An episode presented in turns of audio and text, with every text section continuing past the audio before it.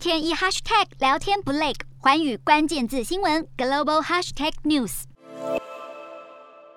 俄罗斯以拒绝用卢布支付天然气为理由，心一横，切断对保加利亚和波兰的天然气供应。但保加利亚似乎有办法应对被断气危机。在新冠疫情大流行期间，保加利亚和希腊之间建造的一条天然气新管线，现在已经通过测试，将会在六月开始商转，足以确保希腊与保加利亚之间大量天然气的输送，以提供发电、燃料工业和民宅取暖之用。这条新管线称为希腊与保加利亚天然气连接管线，是。若干规划中的管线中最先完工的一条，全长一百八十公里，是保加利亚、希腊和欧盟共同斥资二点四亿欧元所打造。每年天然气运量三十亿立方公尺，可扩大到五十亿立方公尺。短期内，这条天然气管线是保加利亚的后备力量。此外，根据美国《纽约时报》报道，数名欧盟官员表示，欧盟最快将在下周批准对俄罗斯石油的分阶段禁运，这将是欧盟祭出的第六轮制裁，也将会是最重的一次。而其他措施还包括制裁俄罗斯。最大银行俄罗斯联邦储备银行要持续逼迫俄军结束战争。